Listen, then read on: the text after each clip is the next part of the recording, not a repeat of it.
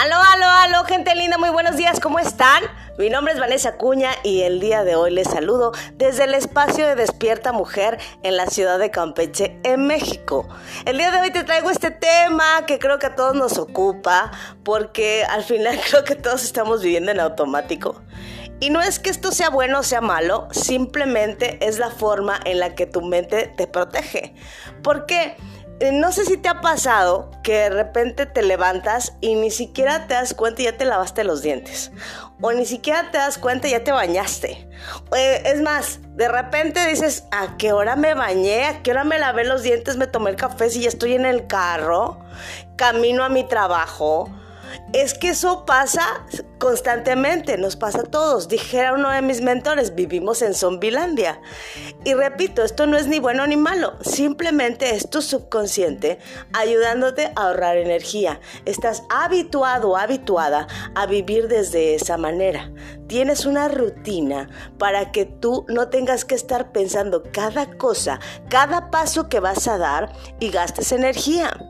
Tu mente simplemente te está protegiendo y por eso te mantiene en ese estado de automatización.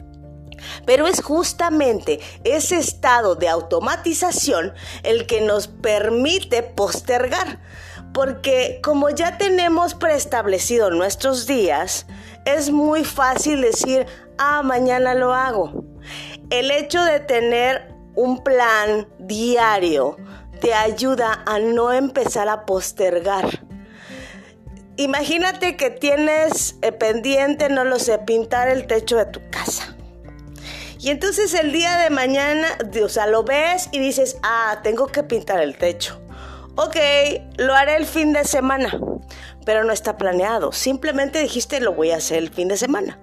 Entonces llega el fin de semana y entonces alguien te dice, oye, vámonos a la playa, mira que el día está soleado, que está precioso, que está perfecto para ir a nadar. Y dices, ah, sí, vámonos, vámonos a la playa.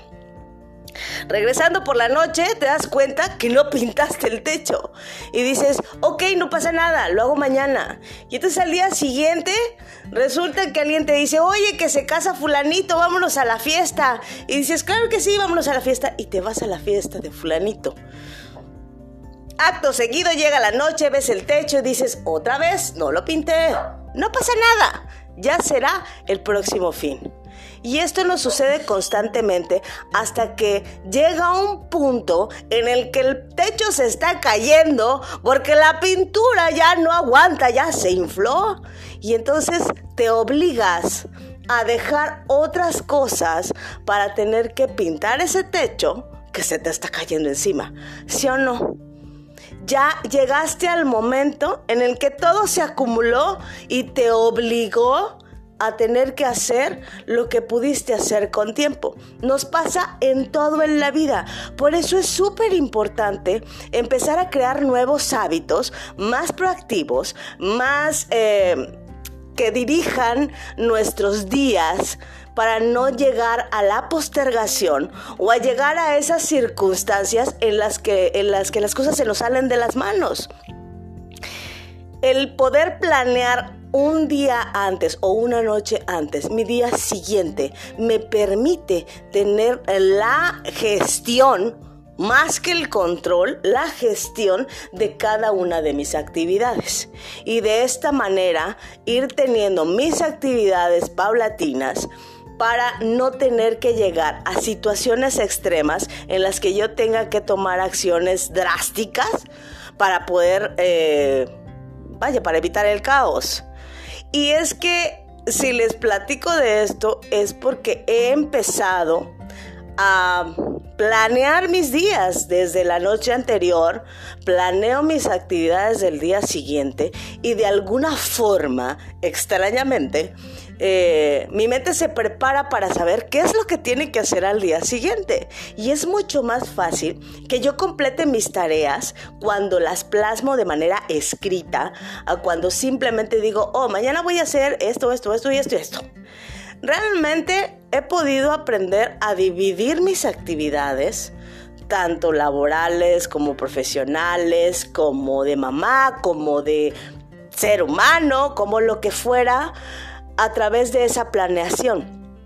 el poder planear mi día siguiente me ha permitido llevar un día más relajado, más productivo y más feliz. ¿Por qué? Porque no entro en estados de estrés. Me propongo hacer a lo mejor tres cosas, tres pendientes para que no se conviertan en postergación. Ok, tengo, eh, necesito hacer estas tres cosas a lo mejor antes del fin de semana puede ser que lo distribuyan en, los días de la semana o si son demasiado urgentes, hacerlos al día siguiente. Pero lo más importante es empezar a darle dirección a tu mente. El simple, el simple hecho de decir, mañana voy a hacer tal cosa, no necesariamente te ayuda a aterrizarlo. La mente necesita tener contacto con el cuerpo para poder programarse. Entonces, en la medida en la que tú dices lo que vas a hacer y escribes lo que vas a hacer, es mucho más fácil que le mandes una señal a tu mente de que sí o sí eso tiene que suceder para empezar a programarlo. ¿Y por qué en la noche? Porque por las noches tu mente ya está en estados de conciencia más... Eh, tranquilos, más relajados y es mucho más fácil que esa información que tú le diste se plasme para el día siguiente o se materialice al día siguiente. Y esa es una de las cosas que yo he podido aplicar en mi vida para poder tener más orden y menos postergación. Por eso hoy quiero invitarte a que a partir de este día tú empieces a planear tu día siguiente. Realmente a mí me ha funcionado mucho, me ha servido muchísimo el poder eh, tener antes del, desde la noche anterior mi plan para el día siguiente. Y, y, ha hecho que yo termine cosas. Yo, bueno, mi cabeza siempre fue un caos, mi vida siempre fue un caos, el orden no formaba parte de mi vida. Y hoy no es que mi vida sea completamente ordenada, no es que sea completamente metódica. Sin embargo, eh, hoy tengo una vida con más orden, hoy tengo una vida con menos postergación, hoy tengo una vida como más tranquila, justamente por empezar a aplicar la planeación del día anterior.